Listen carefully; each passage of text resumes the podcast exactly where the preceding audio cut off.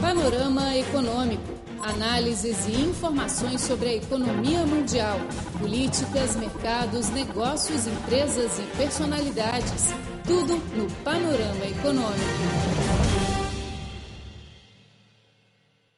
Prezado ouvinte, é com muito prazer que nos encontramos mais uma vez no Panorama Econômico. Como sempre, eu, Luiz Chao, e meu colega brasileiro, Luiz Tassonedo, estamos falando com vocês. Olá, Luiz. Olá, amigos ouvintes. O programa de hoje será composto por duas partes. Primeiro, vamos trazer uma entrevista exclusiva com Lino Colceira, diretor do Departamento de Negociações Sanitárias e Fitossanitárias do Ministério da Agricultura, Pecuária e Abastecimento do Brasil. E depois vamos trazer uma reportagem sobre o desenvolvimento do setor bancário chinês no Brasil. E vamos já já para a entrevista de hoje.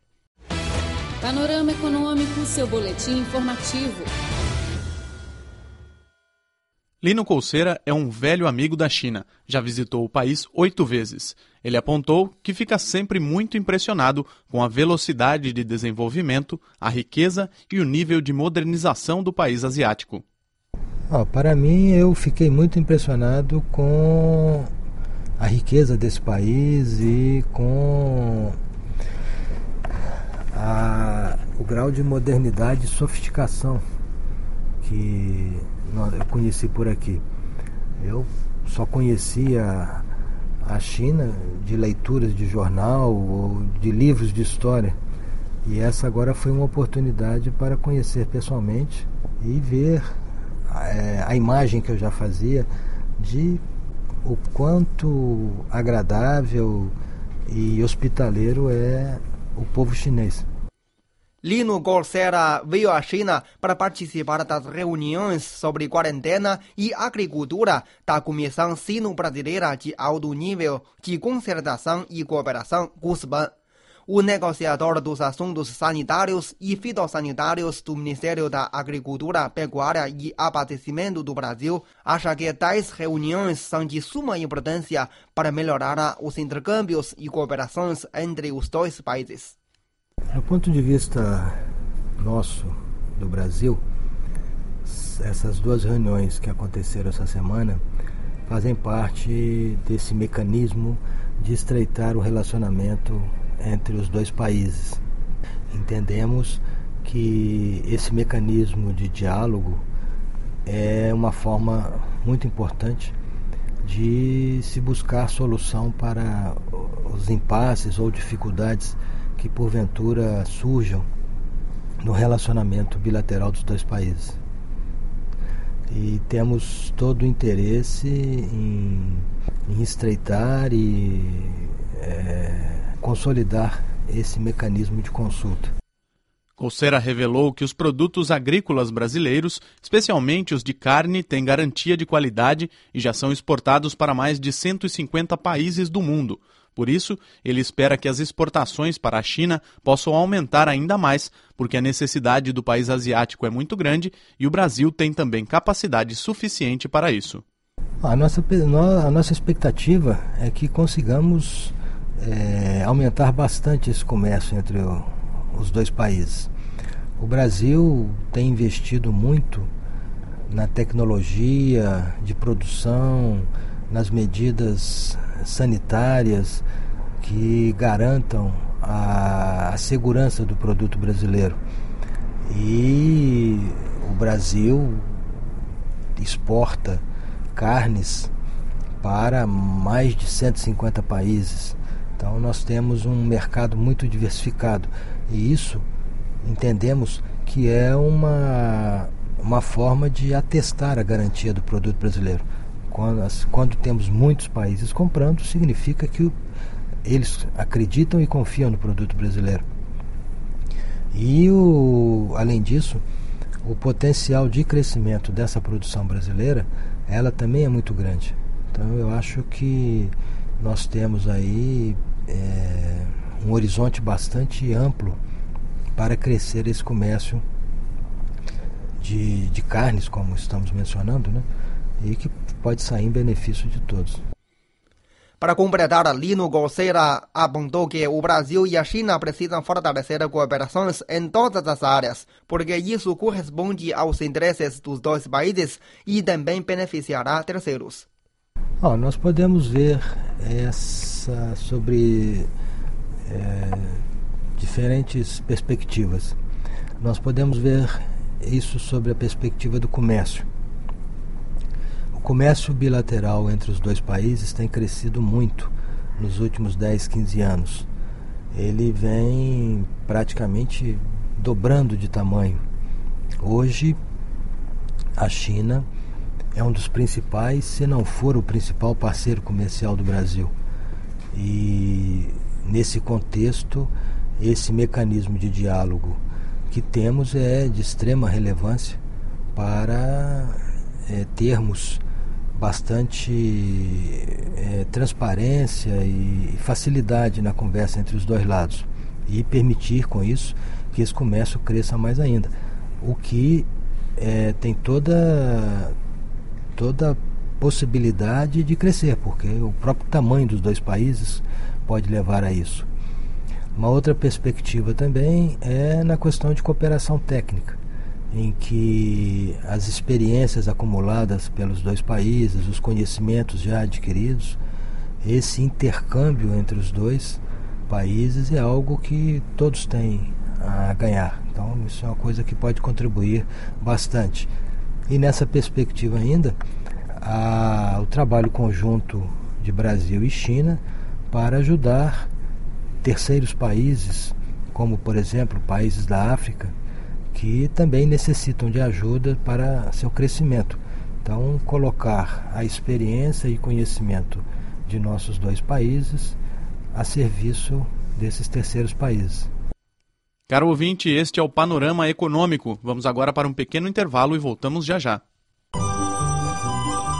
O Cripor oferece a página na internet desde o dia 20 de dezembro de 1999 em português.cri.cn, que foi reformulada em 2009, e a Cri Webcast Rio de Janeiro a partir de setembro de 2007.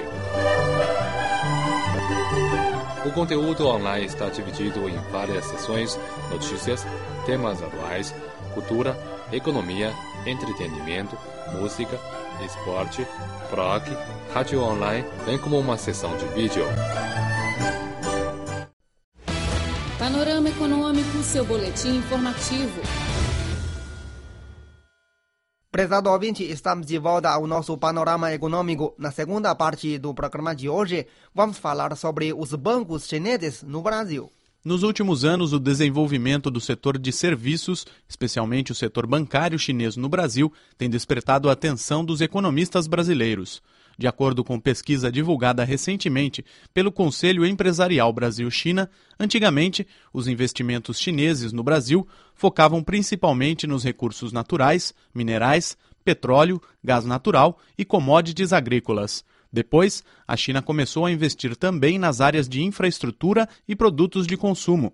Hoje em dia, o setor de serviços se tornou um novo alvo para os investimentos chineses. Exatamente. Três dos quatro bancos maiores da China já começaram ou pretendem começar seus negócios no Brasil. O Banco da China foi o primeiro, com a criação de sua representação em São Paulo em 1998.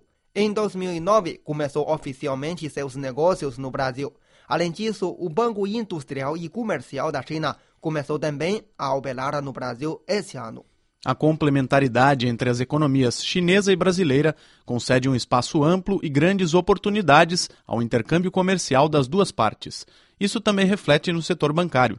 O Banco Industrial e Comercial da China, que é o maior banco do mundo medido pelo total de ativos, possui uma boa base de clientes no Brasil. O gerente geral da filial brasileira, Zhao Guizai, nos apresenta as boas relações com os clientes locais e os chineses que fazem negócios no país latino-americano. Temos cooperação com o Banco Central do Brasil e o Círculo Empresarial do país. Eles apreciam nossos negócios aqui. Além disso, a maioria das empresas chinesas que funcionam no Brasil é nosso cliente. Além de prestar apoio às empresas chinesas, os bancos chineses que funcionam no Brasil também pretendem atrair clientes locais. o presidente do Banco da China no Brasil, Zhang Dongxiang, afirmou que, como as empresas chinesas que fazem negócios no país sul-americano ainda estão na fase primária de desenvolvimento, o serviço bancário que procuram é relativamente monótono. Por isso, os clientes brasileiros também fazem parte importante nos negócios do banco. 我们主要支持呢，一个就是巴西的跨国公司。 Prestamos suporte principalmente para três tipos de empresas. Primeiro, as empresas transnacionais brasileiras, como a Vale e a Petrobras. Segundo, as pequenas e médias empresas são nossos alvos. Nesse âmbito, escolhemos as empresas dos setores como desenvolvimento sustentável, alta tecnologia e proteção do meio ambiente. Terceiro, as empresas que fazem negócios sino-brasileiros também são importantes para nós. Isso não só significa as empresas chinesas que fazem negócios com os brasileiros, mas também as empresas brasileiras de exportações à China. Para essas, oferecemos serviços integrais. No entanto, as oportunidades e os desafios são elementos coexistentes para os chineses que fazem negócios no Brasil, mesmo para os bancos.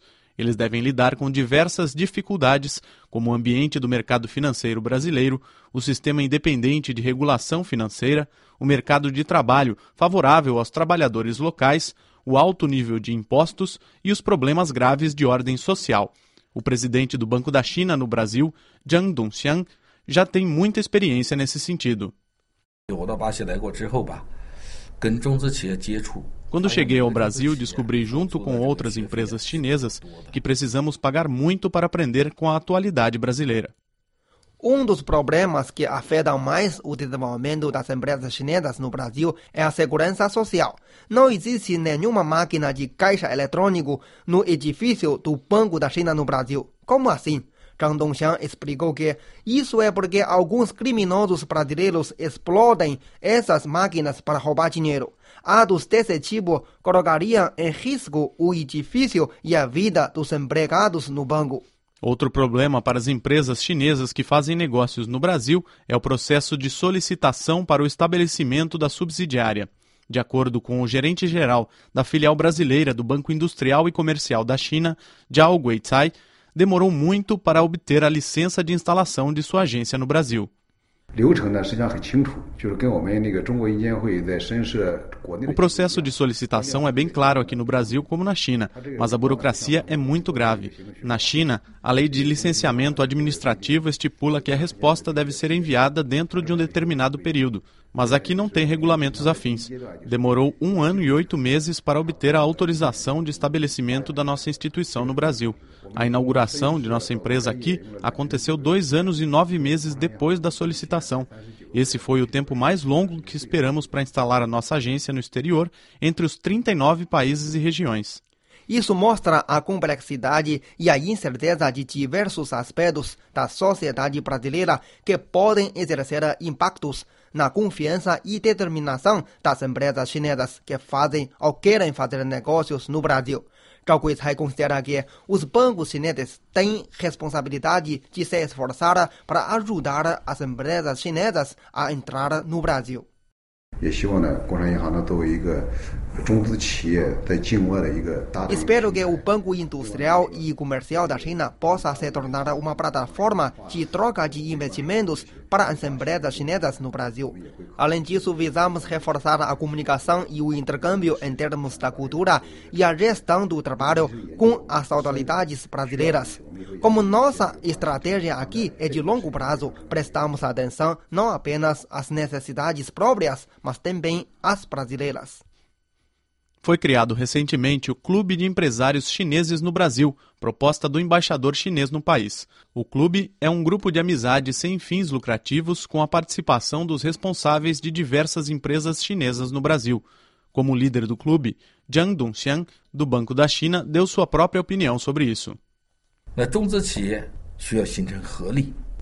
As empresas chinesas no Brasil devem ser solidárias, compartilhar as experiências e aprender umas com as outras. Bom, caro ouvinte, tivemos assim a reportagem sobre a entrada do setor bancário chinês no Brasil e terminamos também o nosso programa de hoje. Muito obrigado pela sua sintonia e até a próxima. Panorama Econômico. Aqui tem sempre reportagens interessantes e entrevistas exclusivas sobre economia, especialmente da China e do mundo lusófono. Não se esqueça que a gente volta sempre na próxima segunda-feira. Um abraço a todos e tchau, tchau. Tchau, mas não saia da nossa frequência, pois temos a seguir uma nova aula de chinês para você. Fique ligado.